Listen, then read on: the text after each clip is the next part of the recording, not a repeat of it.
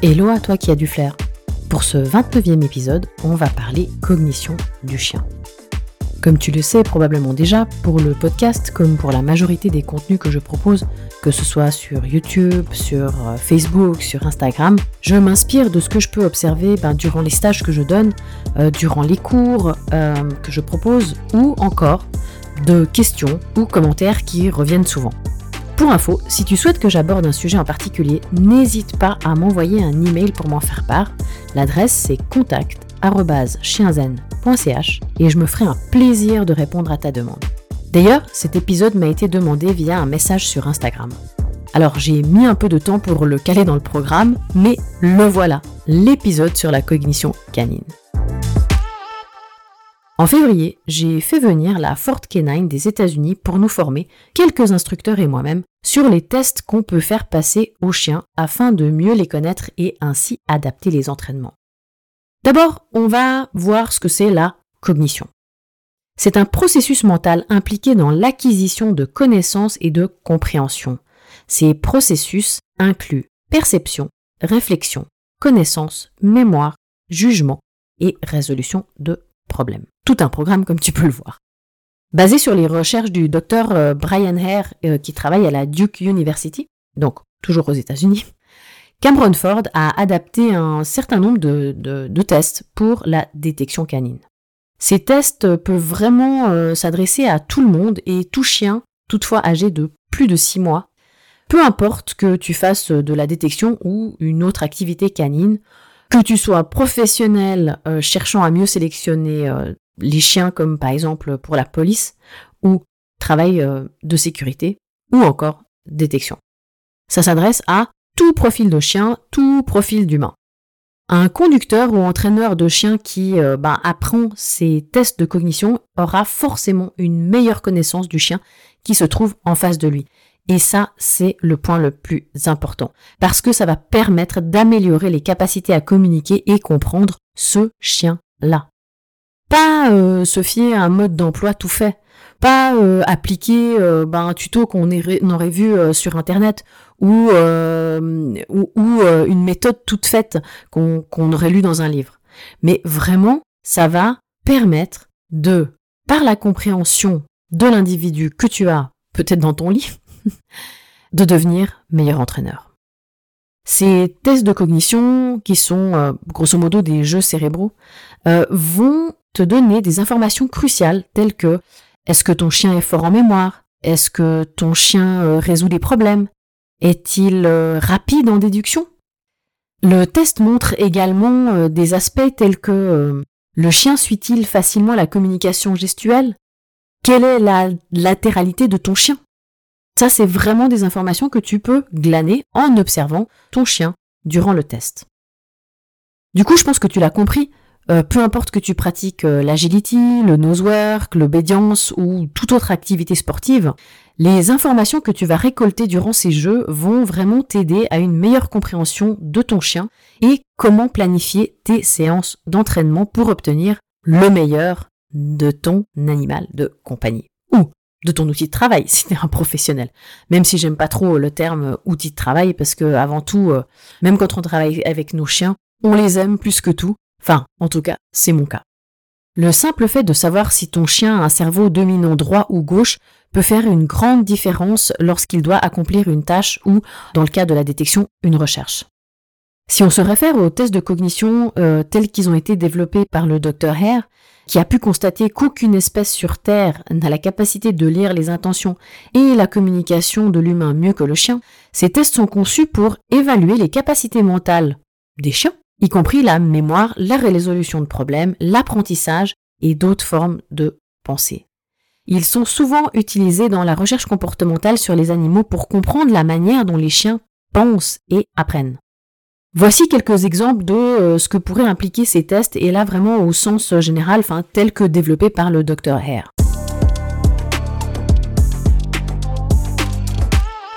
Numéro 1. Test de mémoire. Un exemple simple de test de mémoire pourrait consister à cacher une friandise sous un euh, des plusieurs gobelets renversés qui sont présents devant le chien, puis déplacer les gobelets pour voir si le chien se souvient de l'emplacement de la friandise. Après, on a des tests plus avancés qui pourraient évaluer la mémoire à long terme en examinant si le chien se souvient d'une tâche après un certain délai. 2. Test de résolution de problèmes. Ces tests évaluent la capacité d'un chien à résoudre des problèmes.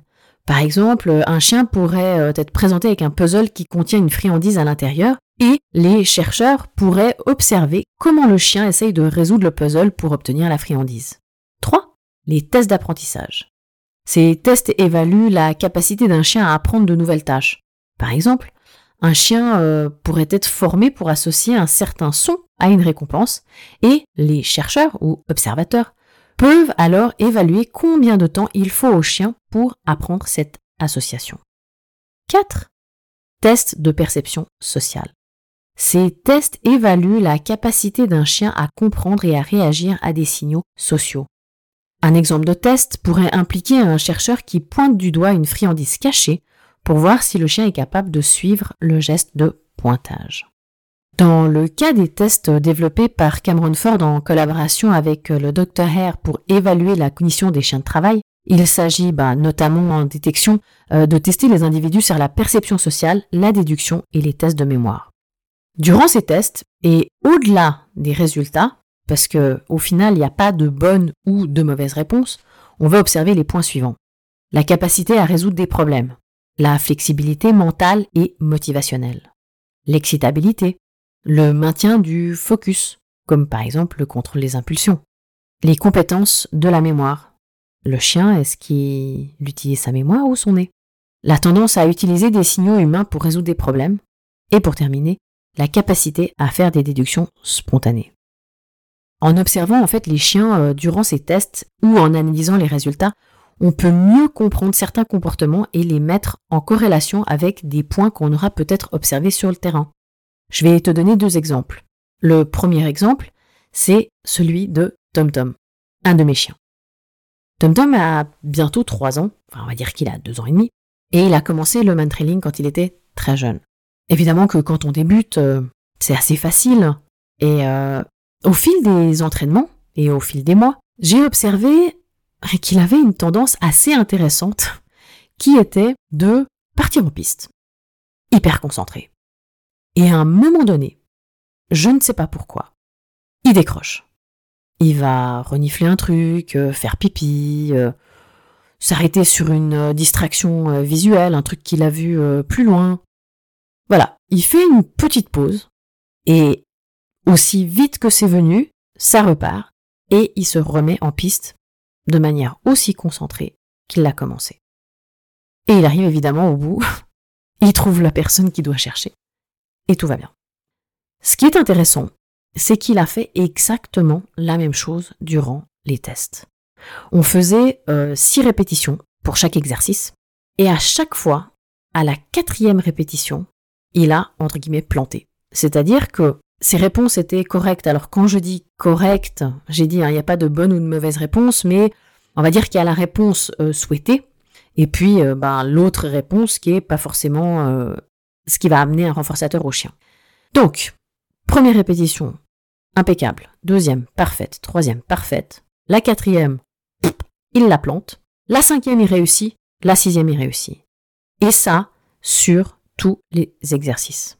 Alors tu me dis, bon, ok, c'est un schéma. Oui, c'est un schéma. Mais ce qui est intéressant, c'est que Nathalie Maurice, qui était donc euh, présente pour nous faire passer ces tests et nous enseigner comment les faire passer, a attiré euh, mon attention sur le fait que c'est extrêmement rare. Je me souviens plus si elle a dit que c'était la première fois qu'elle le voyait, mais en tout cas elle m'a dit que c'était extrêmement rare d'avoir une telle systématique parce que bien souvent, quand un chien échoue, euh, c'est-à-dire que ben voilà, il y a, on a une première, euh, enfin peu importe le nombre de répétitions, mais on va dire que on a un, deux, trois, quatre répétitions justes et que ou même un, deux, trois répétitions justes et puis que comme Tom Tom dans la quatrième, le chien se plante. En général, la cinquième et la sixième répétition, euh, elle n'est pas bonne non plus. Parce que quand le chien ne fait plus, enfin, n'apporte plus la réponse correcte, dans la majorité des cas, je dis pas dans tous les cas, puisque Tom Tom est visiblement l'exception, euh, dans la majorité des cas, ça veut dire que le chien, voilà, on l'a perdu. Euh, il s'est distrait, il n'arrive plus à se concentrer, peut-être que c'est trop long, etc. Donc il y a plein de raisons qui font que ben, le chien il va euh, échouer ou peut-être que le test en question euh, ne lui convient pas ou que ça l'ennuie, etc. Mais dans le cadre de TomTom, on a vraiment pu voir que c'était une systématique et ça a été hyper intéressant pour moi et hyper révélateur de ce que je pouvais voir sur euh, le terrain, sur ben, les entraînements en man training. Une autre chose, un autre exemple, on avait une jeune chienne berger allemand, lignée travail, et, cette chienne, euh, quand on, lui faisait passer les tests, à partir du moment, donc elle arrivait dans la, pièce, entre guillemets, elle s'installait, et elle, donc elle voyait en face d'elle euh, qu'il allait se passer un truc. Et à partir de là, elle se mettait à aboyer. Et elle a aboyé non-stop du début à la fin.